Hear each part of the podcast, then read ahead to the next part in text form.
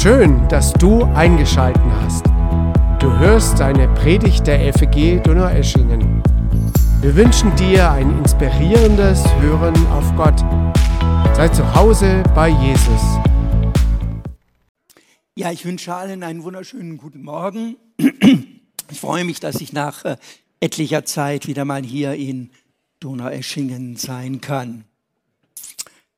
Ähm, jetzt werden wir klar. Aha, Kommunikation in Ehe und Familie, ein hochgeistlicher Prozess. Das ist die Predigt, die ich heute Morgen mitgebracht habe. Ähm, bevor ich loslege, möchte ich mit Jesus sprechen. Jesus Christus, hab Dank für dein Wort. Hab Dank, dass dein Wort in alle Lebensbereiche ganz konkret hineinspricht.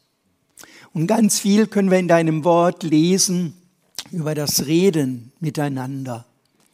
Und so gib Gnade, dass wir heute Morgen nicht nur Hörer deines Wortes werden, sondern zu Tätern. Amen. Ja, Peter hat, äh, Peter und ich haben im Vorgespräch mal abgeklärt, was dran wäre, und da kamen wir darauf, dass äh, wir beide in der letzten Zeit viele Erfahrungen gemacht haben, dass es in Ehen und Familien vielerorts nicht rund läuft. Der berühmte Haussegen schief hängt. Und so kamen wir uns, äh, haben wir uns geeinigt, dass ich mal über das Reden in Ehe und Familie spreche. Übrigens, äh, ja, das alle, die nicht äh, jetzt so das Thema haben, Gespräche in Ehe und Familie, können trotzdem zuhören, weil äh, die Gesprächsregeln gelten im Grunde genommen überall und für alle. Oh halt, was habe ich jetzt gemacht? Aha. Ähm.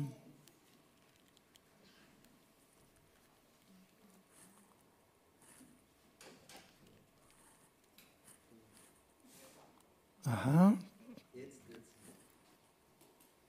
Genau. Ja. Ähm, ich habe folgende Verse mitgebracht, Epheser 4, 23 bis 24. Ihr wurdet gelehrt, euch in eurem Geist und in eurem Denken erneuern zu lassen und den neuen Menschen anzuziehen, der nach Gottes Bild erschaffen ist und dessen Kennzeichen Gerechtigkeit und Heiligkeit sind, die sich auf die Wahrheit gründen. Das ist mal das große Thema der nächsten Verse.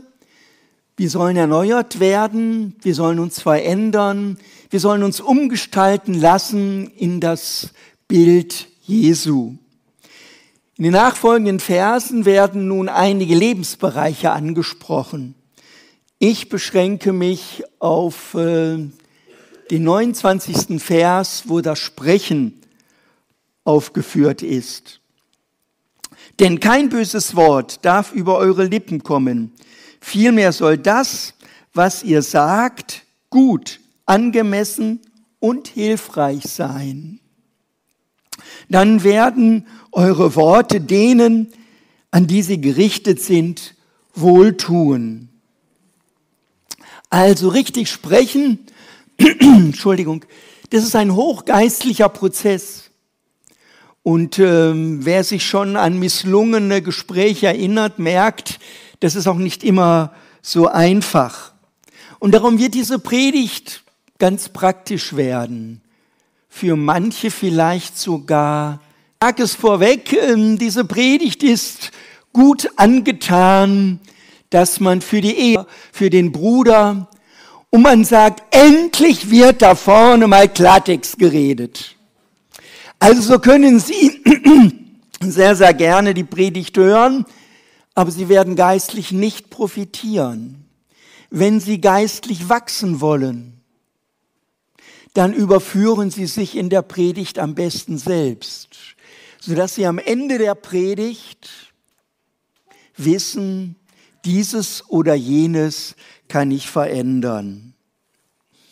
Und ich betone es nochmal, der Schwerpunkt liegt auf Ehe und Familie, aber alle anderen können auch sehr von der Predigt profitieren. Ich möchte noch einen Vers zitieren aus dem Jakobusbrief. Jakobus 3, Vers 8. Doch die Zunge kann kein Mensch bändigen. Sie ist ein ständiger Unruheherd, eine Unruhestifterin, erfüllt von tödlichem Gift. Da merken wir schon, Sprechen ist gefährlich und seine Sprache im Zaum zu halten, ist gar nicht so einfach. Darum noch einmal, richtig sprechen ist ein hochgeistlicher Prozess. Und das ist auch richtig hart umkämpft. Was sind jetzt aber böse Worte? Da komme ich auf Sprüche 12, Vers 18. Da heißt es, manches Mannes Geschwätz verwundet wie ein Schwertstich, aber die Zunge der Weisen bringt Heilung hervor. Wie hört sich das im Jahre 2024 an? Da sagt zum Beispiel ein Vater oder eine Mutter zum Kind, aus dir wird nie etwas. Du taugst zu. Punkt, Punkt, Punkt. Ich erinnere mich an ein Gespräch mit einem Polizeibeamten. Es war ein sehr tiefes Gespräch. Er war mitten im Burnout. Und dann haben wir so ein bisschen äh, seine Vergangenheit angeschaut und dann sagte er mir plötzlich, ja, als ich Polizist werden wollte, haben meine Eltern zu mir gesagt, Jung, das lass man lieber, dazu taugst du nichts.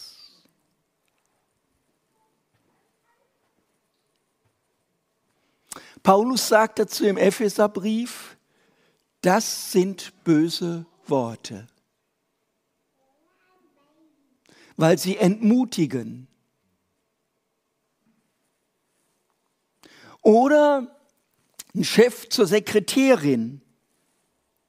Frau Müller, schauen Sie sich dieses Schreiben an. Sie haben schon wieder sechs Fehler gemacht. Was denken Sie sich eigentlich dabei?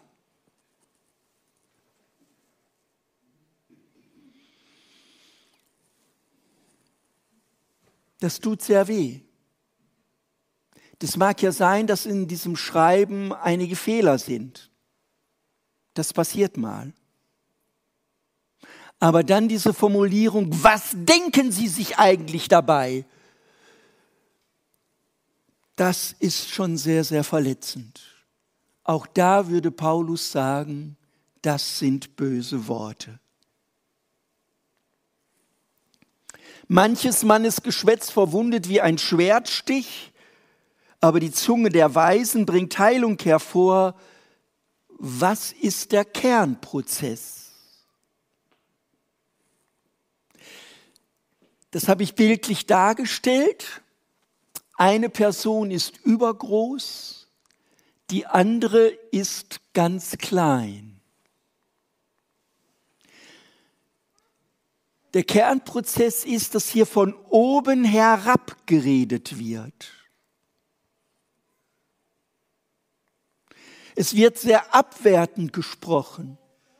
Aus dir wird nie was. Oder was mir auch mal eine Frau sagte, Ihre Mutter sagte zu ihr, du bist schuld, dass mein Leben daneben gegangen ist.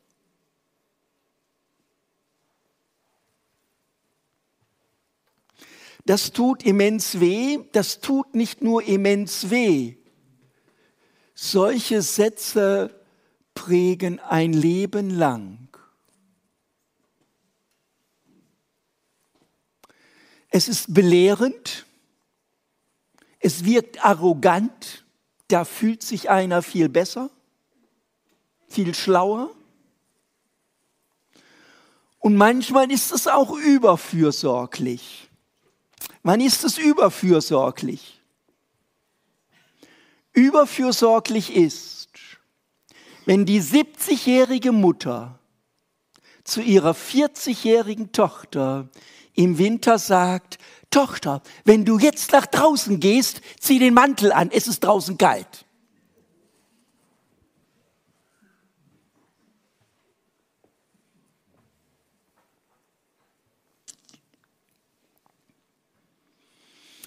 Oder Schüler sagen auf dem Pausenhof, du, du trägst keine Markenklamotten, du gehörst nicht zu uns. Da wird jemand ausgegrenzt, aus der Gemeinschaft ausgeschlossen und glaubt nicht, dass es auf den Schulhöfen immer friedlich zugeht. Kinder und Schüler können so grausam zueinander sein. So grausam. Oder ein Gemeindeglied zum Ältesten, wenn ihr besser organisieren könntet, gäbe es bei den Gemeindefesten nicht so viele Pannen und so viel Stress.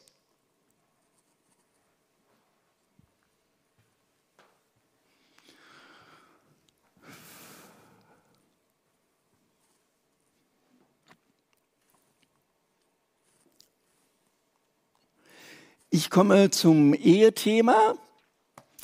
Klein, kleine Anekdote. Ehe ist eine Beziehung, in der einer immer Recht hat und der andere ist der Ehemann.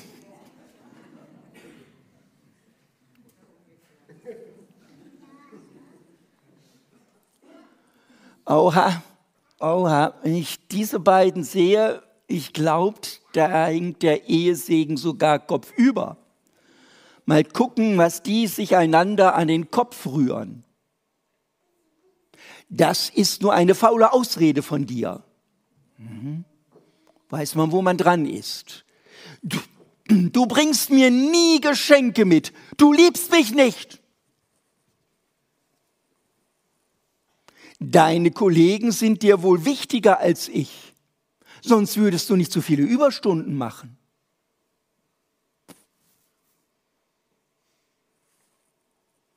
Das sind negative Interpretationen. Da werden nicht nur Sachverhalte beschrieben, sondern die werden interpretiert. Faule Ausrede, du liebst mich nicht, andere sind dir wichtiger. Genau solche Sachen höre ich in der Eheseelsorge.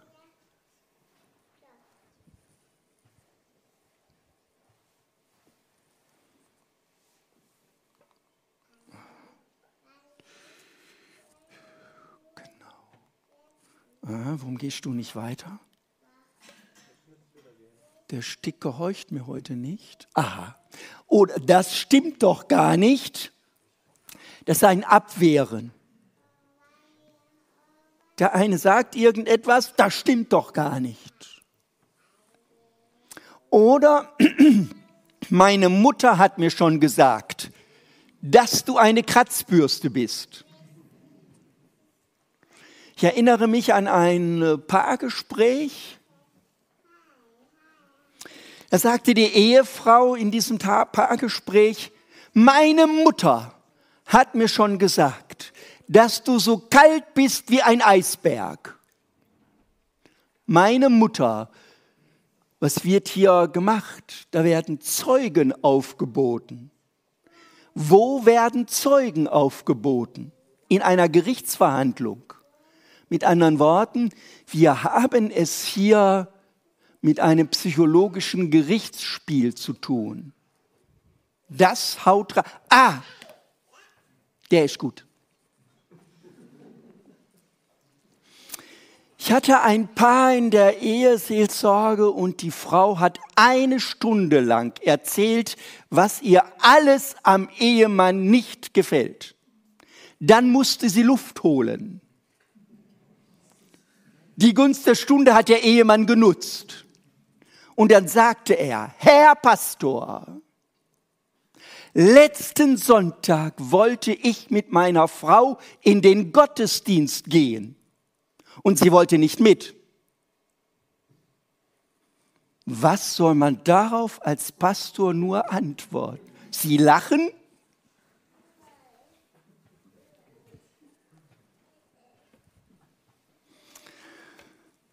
Da kann man nur antworten drauf, aha, Sie beherrschen eine militärische Regel, Gegenangriff ist die beste Verteidigung. Verbündete und Zeugen zitieren, da wird eine Kampf- und Gerichtsatmosphäre erzeugt. Das Gespräch verläuft nachher nicht mehr gut. Du hast dich nicht richtig verhalten. Du bist zu laut, du bist zu langsam, du hast das falsch gemacht, du hast jenes falsch gemacht. Das sind die berühmten Du-Botschaften. Paulus würde hier sagen, das sind böse Worte. Tausendmal muss man den gnädigen Herrn bitten. Haben Sie auch so einen Mann? Aber jetzt etwas für Eltern. Eltern von erwachsenen Kindern. Und wenn die Kinder erwachsen sind aus dem Haus, warten die Eltern ja manchmal, dass Sohnemann oder die Tochter anruft. Und tatsächlich das Telefon klingelt, der Sohn ist am Apparat. Was sagen dann die Eltern? Ach, dass der Sohn, der gnädige Sohn sich nach einer Ewigkeit auch mal wieder meldet? Nach dieser Ansprache kannst du noch länger auf den nächsten Anruf warten. Das sind Übertreibungen. Man übertreibt, wenn man mit den Familienmitgliedern spricht.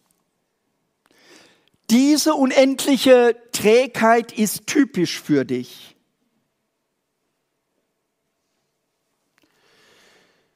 Das sind negative Eigenschaften. Paulus sagt an all diesen Stellen böse Worte. Also wer Jesus ähnlicher werden will, hat jetzt viele Möglichkeiten, das zu tun.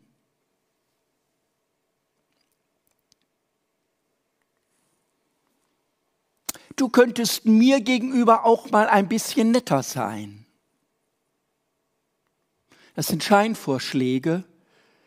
Dahinter steckt ein Wunsch oder ein Bedürfnis. Oder du kümmerst dich nie um mich.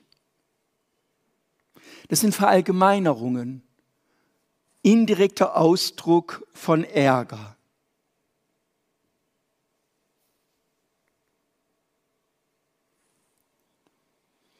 Wer seinen Mund und seine Zunge behütet, behütet sein Leben vor der Not. Folgen solch einer negativen Kommunikation, Rückzug, Schweigen. Ich erinnere mich an eine Eheseelsorge, da hat das Ehepaar nicht miteinander gesprochen. Sie denken jetzt an Stunden, vielleicht an Tage, die kühnsten an Wochen. Wahrheit war, das Ehepaar hat monatelang nicht miteinander gesprochen. Wie das möglich ist, ist mir völlig rätselhaft. Übersteigt meine Vorstellungskraft. Aber genau das hat mir das Ehepaar berichtet. Rückzug und Schweigen.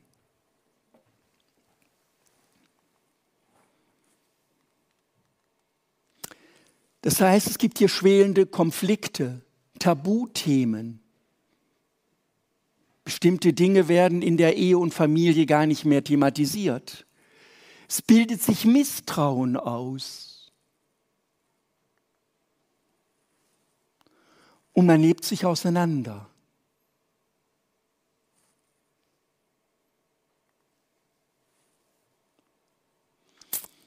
Sprüche 12, Vers 18, aber die Zunge der Weisen bringt Heilung hervor.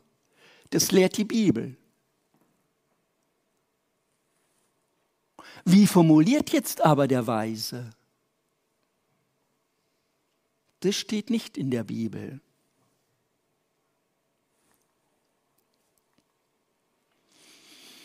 Gestern Abend, als du noch auf der Arbeit warst, habe ich über unsere Beziehung nachgedacht und fühlte mich plötzlich einsam und allein. Ich weiß auch nicht genau warum. Jetzt wirst du vielleicht sagen, das hört sich sehr gestelzt an, sehr geschwollen.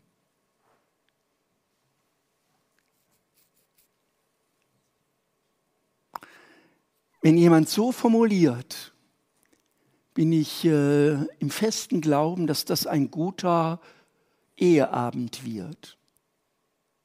Das ist eine super Einleitung für ein sehr aufbauendes Gespräch.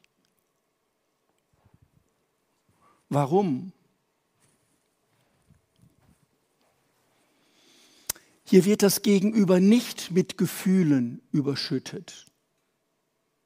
Das habe ich auch immer wieder in der Paarberatung. Da fängt die Frau plötzlich an zu weinen. Ja, ich bin fast geneigt, schon einen Eimer herzuholen. Die Tränen fließen wie verrückt. Der Mann sitzt so da, regungslos. Warum? Er kann mit diesen vielen Gefühlen seiner Frau gar nicht umgehen. Also bei dieser Formulierung wird das Gegenüber nicht mit den Gefühlen überschüttet. Und dem Gegenüber wird eine Chance gegeben, darauf zu reagieren. Es werden hier keine Antworten und Lösungen präsentiert. Auch wenn sie das alle oder wenn du das alles als sehr gestelzt anhört für dich. Es wäre mir lieb, wenn du das abspeichern würdest. Es kann dir demnächst sehr nützlich werden.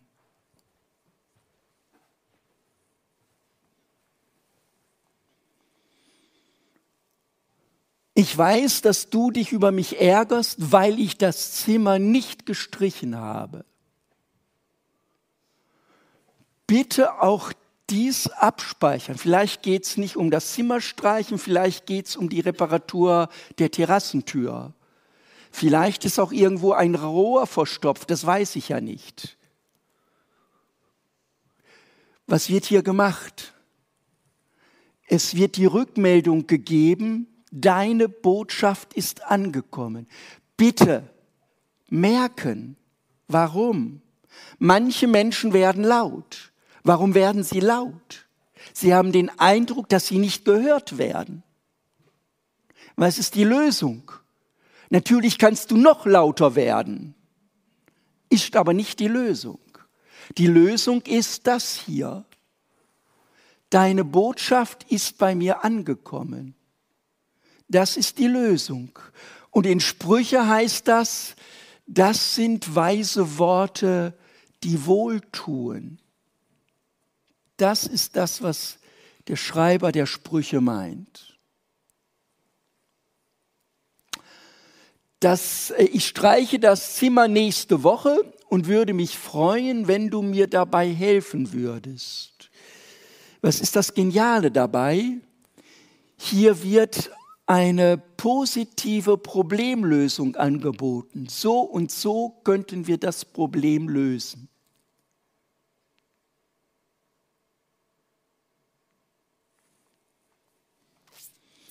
Verstehe ich dich richtig? Das ist Zusammenfassen. Mal sich vergegenwärtigen, das, was der andere gesagt hat, ist das bei mir erst richtig angekommen. Vielleicht habe ich ja auch was falsch verstanden. Es gibt ja durchaus Missverständnisse. Da hast du dich sicher unsicher gefühlt.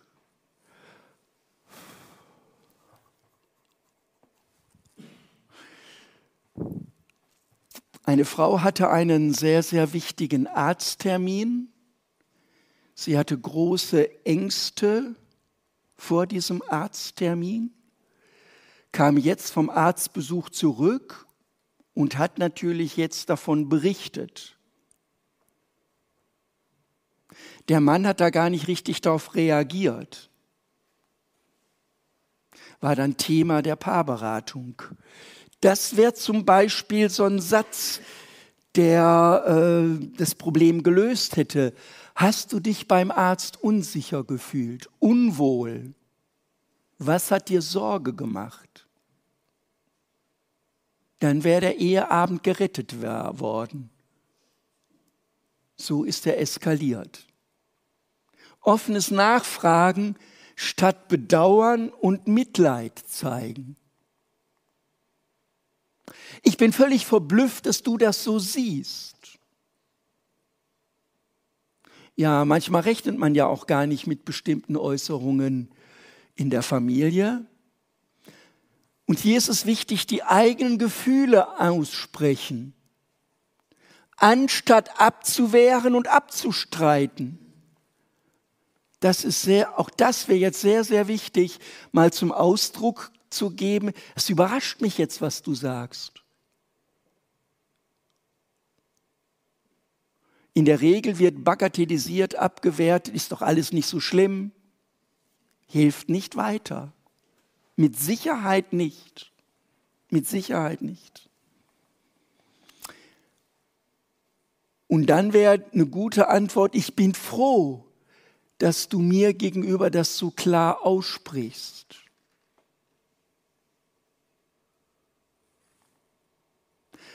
Weil das ist auch eine positive Rückmeldung den anderen äh, mal loben. Ja, schön, dass du es mal auf den Punkt gebracht hast. Ich wusste ja gar nicht, dass es dir so geht. Ich würde gern mehr darüber hören. Für die Fachleute ist das aufnehmendes Zuhören. Schatz, ich hab dich lieb. Gut, dass es dich gibt.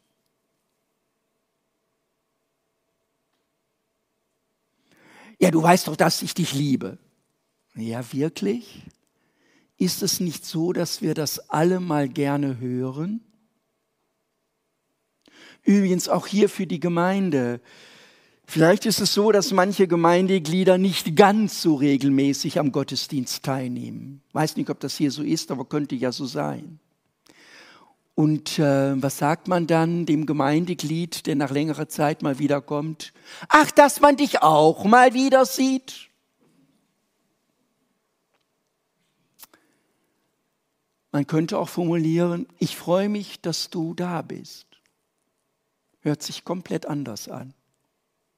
Und wäre eine Motivation, demnächst öfter zu kommen.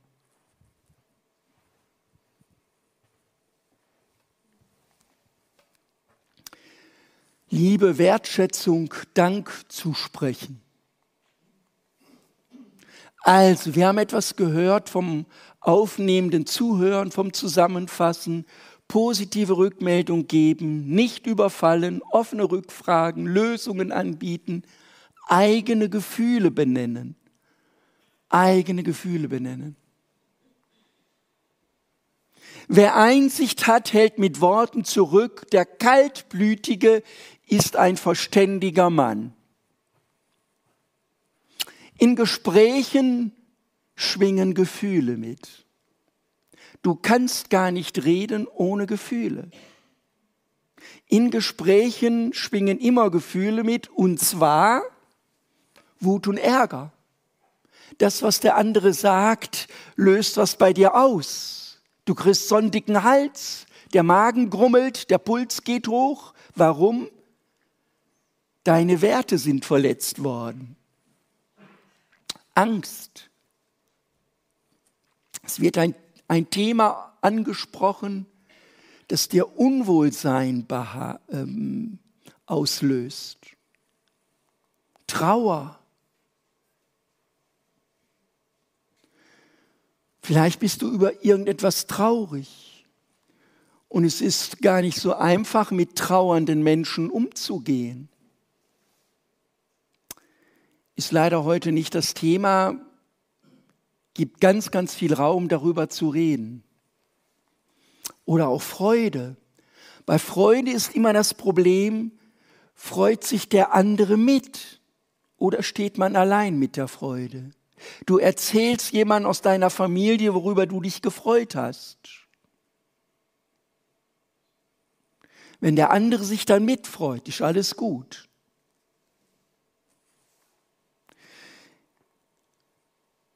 Es heißt, der Kaltblütige ist ein weiser Mann. Heute formuliert man anders und sagt Impulskontrolle. Und es ist ganz, ganz wichtig, ähm, seine Gefühle im Griff zu haben. Und darum ist es ganz wichtig, wenn du merkst, der andere sagt etwas zu dir und das macht etwas mit dir. Du merkst, du kriegst so einen Hals der Magen dreht sich auf links. Der Puls ist schon auf 200. Wenn du das merkst, dann dreimal tief durchatmen. Weil jetzt steht das Gespräch in einer großen Gefahr. Es könnte sehr schnell eskalieren. Und darum ist es ganz, ganz wichtig zu merken, aha, was der andere gerade zu mir sagt, puh, da tut sich was bei mir. Der Kaltblütige ist ein verständiger Mann. Oder wir sagen, Impulskontrolle ist wichtig. Darum zwischen Reiz und Reaktion gibt es viele Möglichkeiten. Wenn du nämlich dann dreimal tief durchatmest und dir überlegst, wie du darauf reagierst. Wir haben viel über den Heiligen Geist gesungen dann möge der Heilige Geist diese Predigt dir in Erinnerung rufen. Und dann kann das sehr, sehr gut werden. Ein paar letzte Gedanken. Verdeckte Gefühle verletzen. Was ist ein verdecktes Gefühl? Der Mann fragt seine Ehefrau, hast du endlich die Rechnung überwiesen? Es ist endlich endlich macht den Unterschied. Was drückt dieses endlich aus? Du hast den ganzen Tag Zeit. Du hast das schon eine ganze Woche nicht geschafft. Hast du es endlich jetzt erledigt? Der wird sofort bei der Frau der Puls gehen.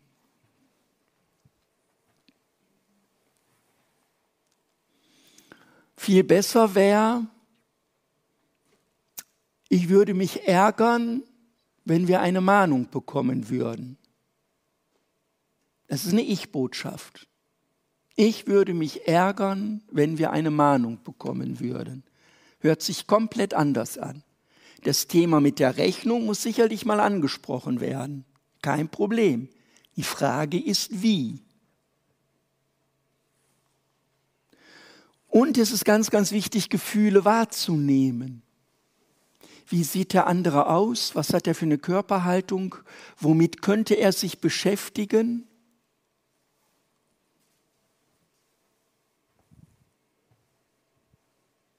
Manchmal habe ich ja auch einen Glückstreffer.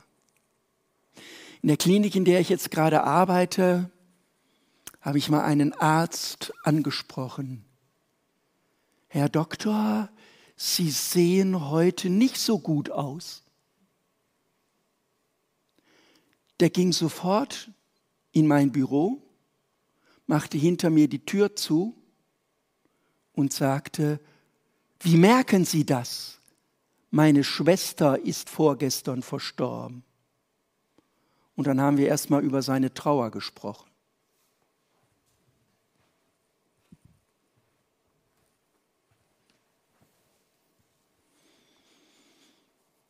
Das allerletzte, Handy und Beziehungen. Ich hoffe, dass, Sie den, oder dass du den roten Kreis siehst. Der Mann ist immer mit seinem Handy beschäftigt. Die Frau ist wenig begeistert, wie man sieht. Ich glaube, dass äh, Handys und Computer ganz stark in Beziehungen reinwirken. Und da habe ich dann geschrieben, Bibel, Fragezeichen, Fragezeichen. Ja, in der Bibel wirst du nirgendwo vom Handy was lesen. Als die Bibel geschrieben wurde, gab es noch keine Handys. Und darum ist es mir ganz, ganz wichtig, die Bibel zu lesen und gucken, was sagen die Bibelverse für das Jahr 2024. Ich habe kürzlich gehört, ich beschäftige mich nur mit der Bibel. Hört sich fromm an. Ist das auch biblisch? Für mich ist biblisch, wenn man die Bibeltexte liest und sich fragt, was bedeuten diese Verse für das Jahr 2024? Ich wünsche allen geistliches Wachstum beim Umsetzen einer positiven Gesprächskultur. Amen.